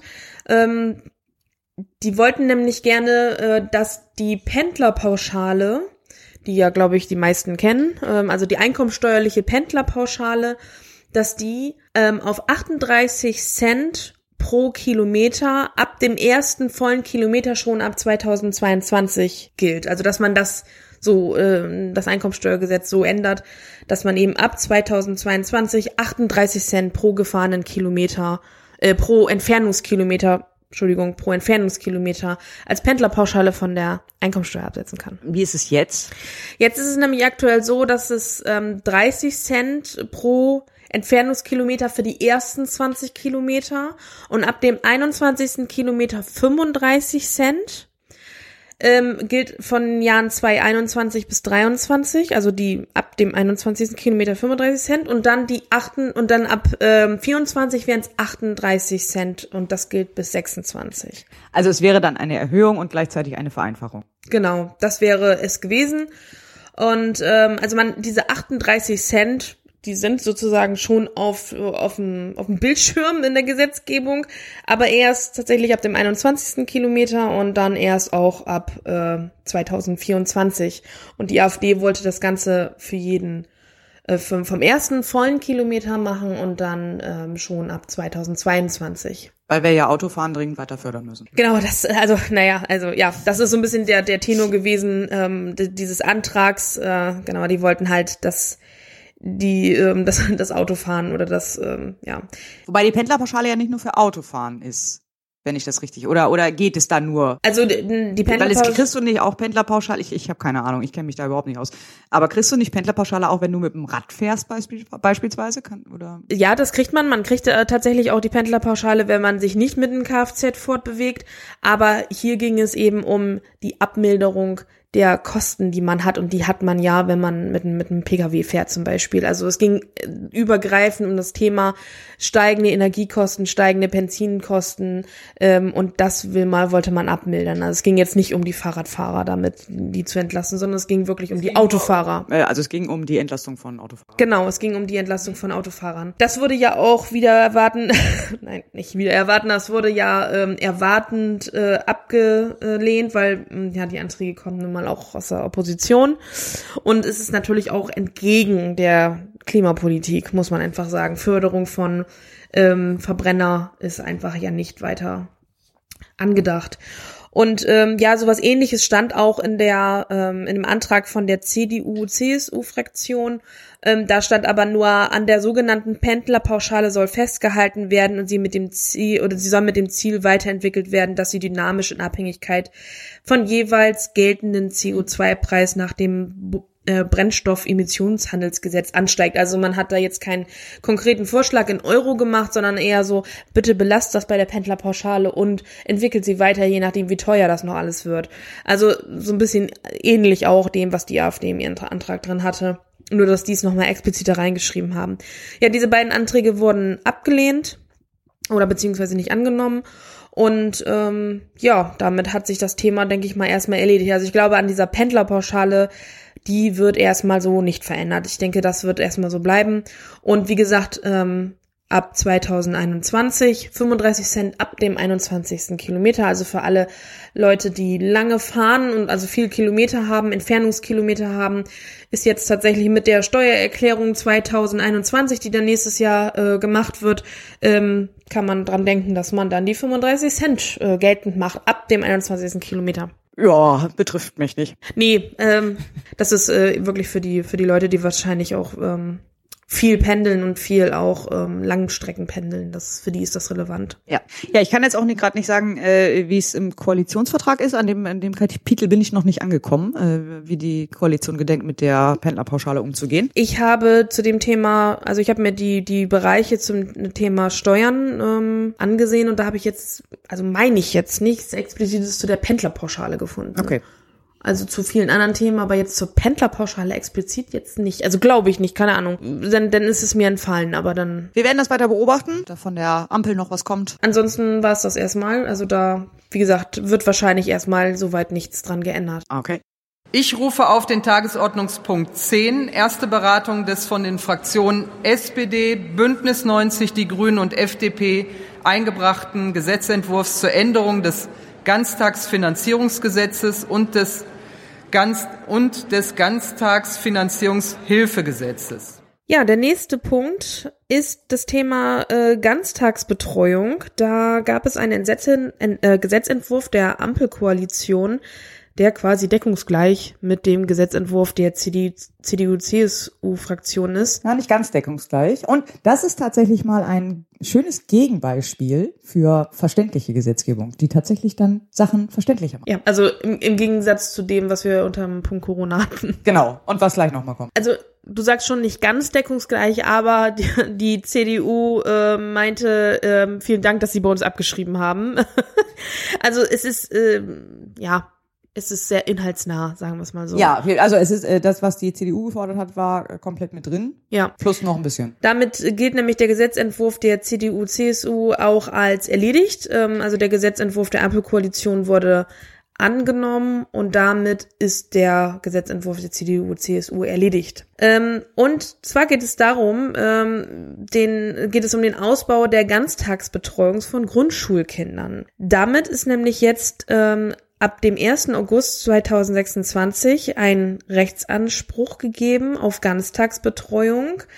Und ähm, davon, also finanziert wird das Ganze durch einen Fördertopf in Höhe von 2,75 Milliarden Euro. Das ist äh, wahnsinnig viel. Über die Finanzierung wurde sich vor, vor im Vorfeld auch noch vor der Bundesregierung lange, also äh, Quatsch, vor der Bundestagswahl so, wurde sich lange darum gestritten. Und jetzt ist man aber da wirklich insgesamt zu einer Einigung gekommen und äh, die Länder und Kommunen und der Bund stemmen das Ganze gemeinsam. Und es gibt halt diesen, diesen Fördertopf äh, in Höhe von 2,75 Milliarden Euro, aus dem die Länder dann eben und die Kommunen dann Gelder abrufen können nach bestimmten Kriterien. Ja, und der Rechtsanspruch, der sieht dann so aus, dass es ähm, einen Betreuungsumfang von acht Stunden an allen fünf Werktagen, Werktagen geben soll. Wie gesagt, ab 1. August 2026 ist äh, schon ja für Berufstätige wirklich eine große Erleichterung, glaube ich dann. Ähm, das dauert natürlich alles, bis man das alles äh, in die Wege geleitet hat und dass das auch wirklich am Ende steht. Hängt natürlich auch nicht nur von Einrichtungen ab, sondern auch ein ganz, ganz großer Teil vom Personal. Das ist ja wahrscheinlich das größte Problem. Das ist sicherlich nicht das größte Problem, das denke ich auch. Ähm, aber es müssen auch Räumlichkeiten dafür geschaffen werden, natürlich. Ja. Ähm, Ja. Und Kantinen möglicherweise. Mhm. Was mir an dem Gesetzesentwurf der Ampel hier tatsächlich äh, gut gefallen hat, ist hier, dass hier wirklich auch der Spaghetti-Code von der alten Bundesregierung einmal aufgeräumt wurde. Ähm, denn vorher war es so, ähm, dass es in diesen, dass es im Prinzip zwei Töpfe gab. Es gab einmal die Bonus, äh, einmal die Basismittel und dann gab es Bonusmittel und die Bonusmittel konntest du nur abrufen, wenn du bestimmte Kriterien erfüllt hast und vorher Basismittel abgerufen hattest und irgendwie so, ja, irgendwie so. Und da hat die Ampel gesagt, jetzt nee, komm, das machen wir mal nicht. Ähm, das ist jetzt alles ein Topf und damit hat sich's. Also da wurde jetzt wirklich, sie haben das Gesetz im Prinzip auf die Hälfte zusammengestampft ähm, und es ist jetzt sehr viel übersichtlicher und sicherlich auch für die Länderverwaltung und für die Kommunalverwaltung einfacher zu verstehen. Das hat mir sehr gut gefallen. Also sehr entschlankt. Ein bisschen entschlankt, genau. Verschlankt. Verschlankt, Verschlankt. korrekt. Ja, also man sieht, sie können, wenn sie wollen. Komischerweise wollen sie nicht immer. Das sehen wir gleich noch. Aber der ähm, Gesetzesentwurf wurde tatsächlich jetzt auch in der letzten Sitzung auch beschlossen und tritt jetzt demnächst in Kraft. Der äh, Gesetzesentwurf der CDU, hattest du gerade eben schon gesagt, äh, wurde dann für erledigt erklärt. Äh, genau, ähm, das sollten wir vielleicht noch erwähnen. Ähm, das Ganze war jetzt überhaupt erst nötig, weil dieser Fördertopf eigentlich jetzt auch zum 31.12. ausgelaufen wäre. Ähm, also in dem Gesetz enthalten war dann auch direkt eine Verlängerung.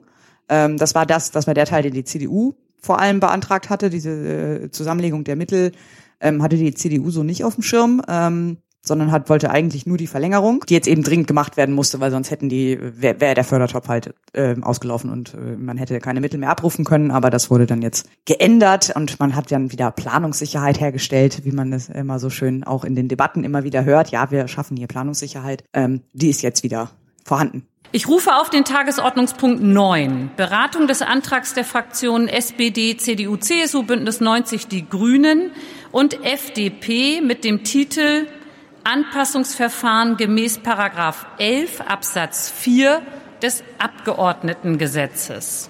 Ja, apropos verständliche Gesetzgebung. Ne? Es gab einen Beschluss über eine anpassungsgemäß Abgeordnetengesetz. Ich werde die einmal kurz vollständig zitieren. Der Bundestag wolle beschließen.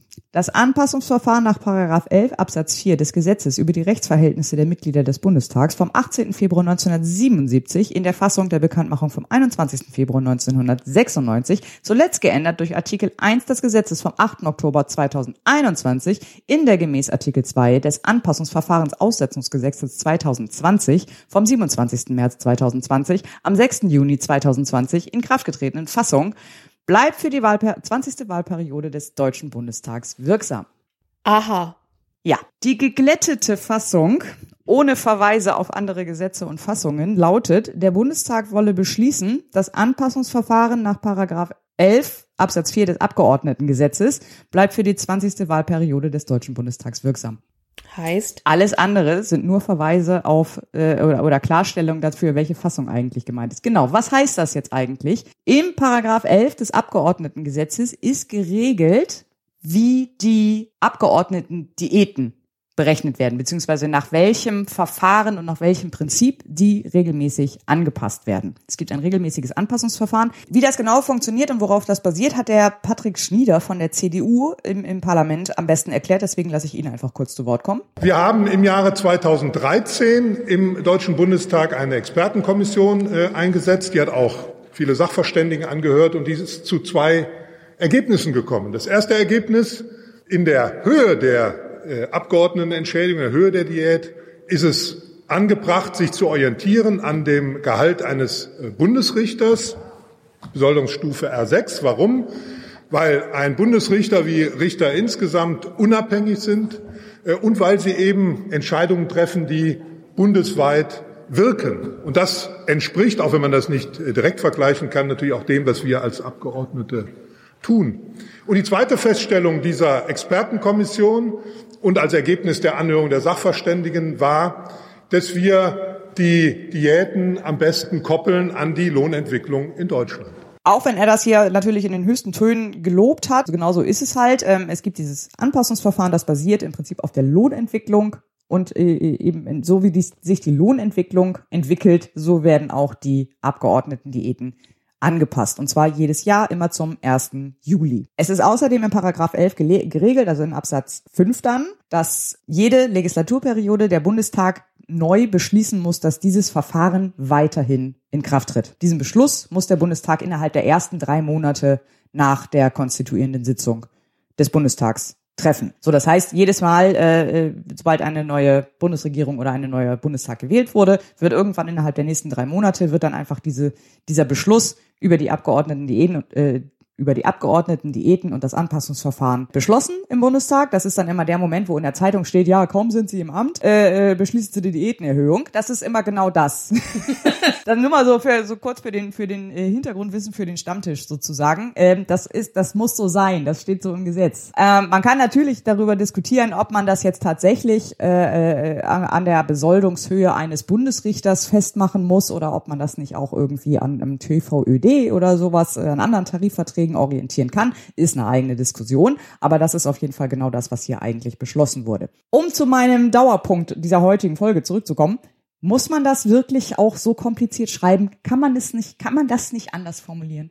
Wahrscheinlich muss das so, damit das alles äh, enthalten ist, was ja damit es der Formalität entspricht, um dann wirksam beschlossen zu werden. Ich glaube nicht, dass das so sein muss. Ich glaube, das ist zu 80 Prozent, das haben wir schon immer so gemacht. Meinst du, das ist mit, mit Absicht kompliziert gemacht? Nee, nein, äh, mit, mit Absicht äh, äh, unterstelle ich da nicht. Das ist einfach, das haben wir schon immer so gemacht. Ja, aber gerade in der Juristerei ist ja häufig, haben wir schon immer so gemacht, weil muss alles rein, weil muss so, muss dem entsprechen. Ich bin zu wenig Jurist, um das beurteilen zu können, aber ähm, klar, man kann natürlich immer mal überprüfen, ob das tatsächlich noch so Not tut, aber Meinst du nicht, dass die das auch machen und das mal überprüfen, ob das Nee, ich glaube, dafür haben die keine Zeit. Und dann hauen die da einfach so Nein, einen, das so sind einen einfach das ist, Satz rein. Ja, das, ja, natürlich, das ist Copy-Paste, das ist einfach, das ist ein Beschluss, der in jeder Legislatur neu gefasst wird. Das ist Copy-Paste, was haben wir in der letzten Legislatur geschrieben? Und dann wird das Datum geändert oder dann wird die Fassung nochmal geändert. Die schreiben das nicht jedes Mal neu, da bin ich mir sehr sicher. Aber letztendlich steht ja da drin, dass, ähm, also sie, sie, sie äh, versuchen ja nur, das aufzunehmen, ähm, wie das Gesetz heißt, ähm, also welche, welche ähm, Fassung das Gesetz hat und diese ganzen Punkte. Und das macht es ja so kompliziert, weil das ja so viele unterschiedliche. In der aktuell gültigen Fassung würde Ja. das vollständig ausreichen für, also für meine Begriffe würde das vollständig ausreichend zusammenfassen. Ja, kann, weiß ich nicht. Muss man. Ich weiß es auch nicht. Ich, ich, ich spekuliere nur. Kann ich ja vielleicht mal irgendwie einen Be- Juristbezug nehmen oder so. Ja, da, äh, genau, das wäre das wäre äh, mal eine interessante Information. Also es ist einfach nur für für Außenstehende, die eben keine Juristen und keine Politiker sind, ist das einfach so nicht zu verstehen. Ja. Und das äh, das ist mein Kritikpunkt an der Sache und da ähm, erwarte ich Verbesserung. Mhm. Innerhalb der nächsten vier Jahre. Das wäre es eigentlich auch schon zu diesem Punkt. Ja, das waren eigentlich so die wichtigsten Themen, würde ich sagen, aus den Sitzungen vier bis neun, den Sitzungen im Dezember 2021. Jedenfalls das, was wir für wichtig erachten, für relevant erachten. Ja, was war sonst noch? Ja, ähm, drei Gesetzesentwürfe sind in die Ausschüsse überwiesen worden. Also das sind jetzt die Gesetze, über die wir uns nicht genauer angeguckt haben und deswegen nicht wirklich erklären können, was, um was es da geht. Genau, bei einem Gesetzentwurf ging, geht es um eine EU-Verordnung. Ähm, Zur Errichtung einer Agentur der Europäischen Union für Grundrechte, so dann mit ihr einen Google-Begriff habt. der zweite Gesetzentwurf, da geht es um die Änderung der Strafprozessordnung und beim dritten Gesetzentwurf möchte die AfD gerne das Grundgesetz ändern, indem sie die Direktwahl des Bundespräsidenten einfügen wollen. Ja, zu dem Änderung an der, der Strafprozessordnung, da ist, muss ich noch mal, um noch mal auf meinen Dauerpunkt des Tages äh, zurückzukommen, verständliche Gesetzgebung. Dieser Gesetzentwurf der CDU-CSU beinhaltet nichts anderes als den Korrektur, die Korrektur eines Verweises auf ein Gesetz. Denn in der, bei einer Änderung, die im Juni, glaube ich, äh, durchgeführt wurde, ist äh, da einfach ein falscher Verweis auf eine veraltete Fassung eines Gesetzes in dieses Gesetz mit reingerutscht.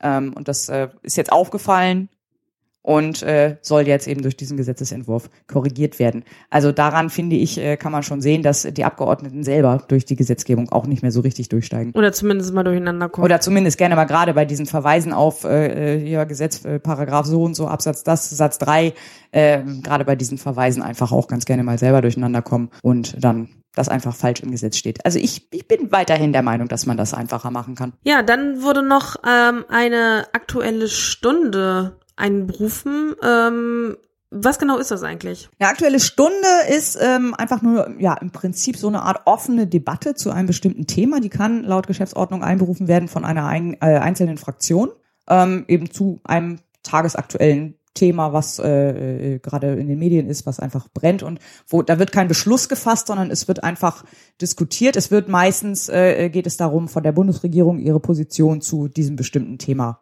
zu erfahren und darüber zu debattieren. So, genau. Das äh, wird eigentlich äh, bei sehr vielen Plenarsitzungen wird äh, eigentlich eine aktuelle Stunde beantragt. Äh, in diesem Fall hatte die äh, AfD-Fraktion äh, eine aktuelle Stunde beantragt und zwar zum Thema Umsatzeinbußen durch 2G-Regelungen in Gastronomie und Einzelhandel. Mhm. Dann war noch ein anderes Thema, was ähm, direkt und indirekt mit der AfD zu tun hat, nämlich die Sitzordnung im Bundestag. Das war auch so ein Kindergarten. Das ist auch ja durch die Medien gegangen, denke, also das hat bestimmt auch jeder irgendwie mitbekommen.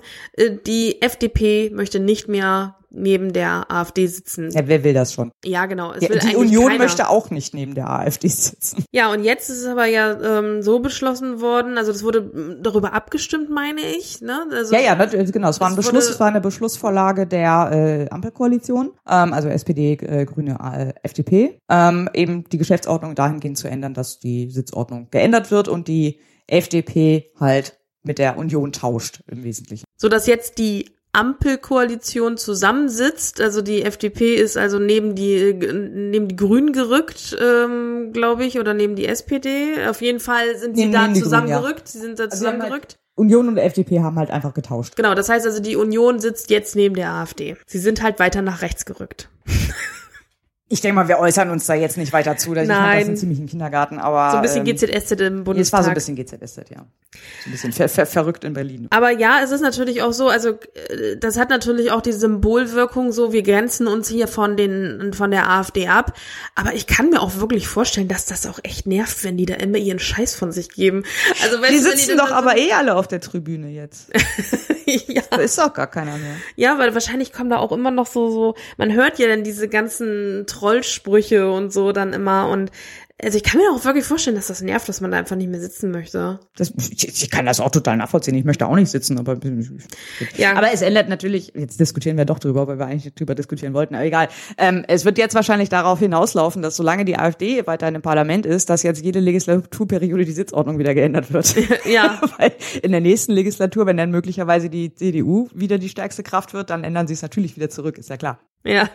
Aber gut, meinetwegen, soll's machen. Ja, dann äh, war auch der Petitionsausschuss äh, wieder fleißig und hat insgesamt 494 Petitionen bearbeitet und äh, dafür Beschlussvorlagen vorgelegt. Wir haben euch die Sammelübersichten wieder in den Shownotes verlinkt.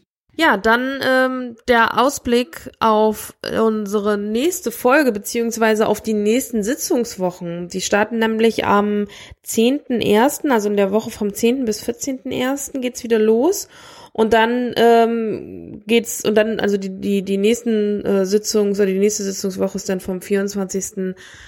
1. bis 28.01. Da müssen wir dann mal schauen, wann wir die äh, Folge aufzeichnen können, weil jetzt äh, war es ja praktisch, dass die beiden Wochen so back-to-back waren und wir dann direkt im Anschluss machen konnten.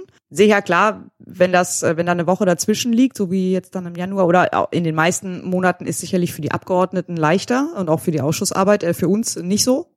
Aber uns fragt ja keiner. Ich denke mal, dass wir dann wahrscheinlich nach der ersten Sitzungswoche dann Denke ich ähm, auch, ja, dass wir Mitte, dass wir das mal aufteilen und dann äh, nur die eine Sitzungswoche besprechen. Genau. Und da wird dann ähm, über den Nachtragshaushalt, was wir vorhin angesprochen hatten, ähm, also der Nachtragshaushalt wird in die zweite und dritte Lesung gehen in diesen beiden Sitzungswochen und eben der Gesetzentwurf zur Änderung der Strafprozessordnung wird dort ja besprochen. Genau, eventuell auch der ähm, zur Direktwahl des Bundespräsidenten. Schauen wir mal. Vielleicht Ja. bleibt er auch einfach eine Weile im Ausschuss liegen. Kann auch gut sein. Ja. Was wir in der nächsten Folge hoffentlich auch vorstellen können, ist äh, unsere geplante Liste der Koalitionsvorhaben. Das ist so mein Projekt über Weihnachten, ähm, dass ich ähm, alle konkreten, definitiv beabsichtigten Vorhaben aus dem Koalitionsvertrag mal in einer Liste zusammenführe, damit wir hier so ein bisschen Überblick haben in diesem Podcast, ähm, was die eigentlich schon erledigt haben. Zwei Punkte daraus haben sie jetzt tatsächlich schon, zumindest zwei von denen ich weiß. Einmal die Ganztagsbetreuung, das Gesetz zur Ganztagsbetreuung war ein Punkt und ähm, der Nachtragshaushalt, äh, so wie er jetzt hier beschlossen wurde, ist ebenfalls schon im Koalitionsvertrag erwähnt. Also die zwei Punkte haben sie jetzt tatsächlich schon abgehakt. Ja, Wir werden das- schauen. Vielleicht noch mehr. Ich bin erst auf Seite 40. Wir werden es nachhalten und ähm, ja, aus Eigeninteresse und auch natürlich, äh, um für euch das zur Verfügung zu stellen, wie weit es eigentlich ist mit der Koalition und was die tatsächlich davon umgesetzt haben. Genau. Ich denke mal, das ist äh, interessant für die meisten. Ja, ähm, sag mal, wir hatten letztes Mal doch noch das Thema ähm, Wahlprüfungsausschuss. Was ist denn jetzt eigentlich mit der Bundestagswahl? Ja, das liegt weiterhin im Wahlprüfungsausschuss. Der hat sich jetzt erst am 15.12., also vor drei Tagen, erst äh, konstituiert und nimmt jetzt die Arbeit auf. Es gibt, sind auch leider noch keine Termine bekannt für die ersten Sitzungen. Ähm, das heißt, da ist äh, bisher noch nichts passiert, wird aber dann wahrscheinlich in der ersten Sitzung dann auch besprochen werden.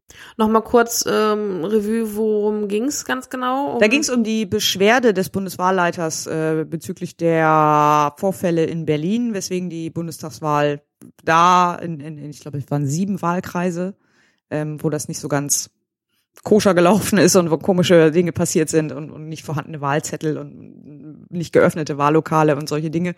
Ähm, da hatte der Bundeswahlleiter eine Beschwerde eingelegt und die muss jetzt natürlich vom Wahlprüfungsausschuss noch bearbeitet werden und dann könnte es passieren, dass in diesen Wahlkreisen dann doch nochmal nachgewählt werden muss. Wir werden es beobachten und davon berichten und dann sehen wir weiter. Genau. Bis dahin Frohe Weihnachten. wünschen wir euch frohe Weihnachten, wir wünschen euch einen guten Rutsch, bleibt weiterhin gesund. Genau, und ähm, ja, macht euch schöne Tage, soweit es geht und äh, ja, lasst euch impfen. Lasst euch impfen, ganz genau, ganz wichtig. Wir sagen vielen Dank fürs Zuhören, danke für eure Aufmerksamkeit und bis bald. Bis bald. Tschüss.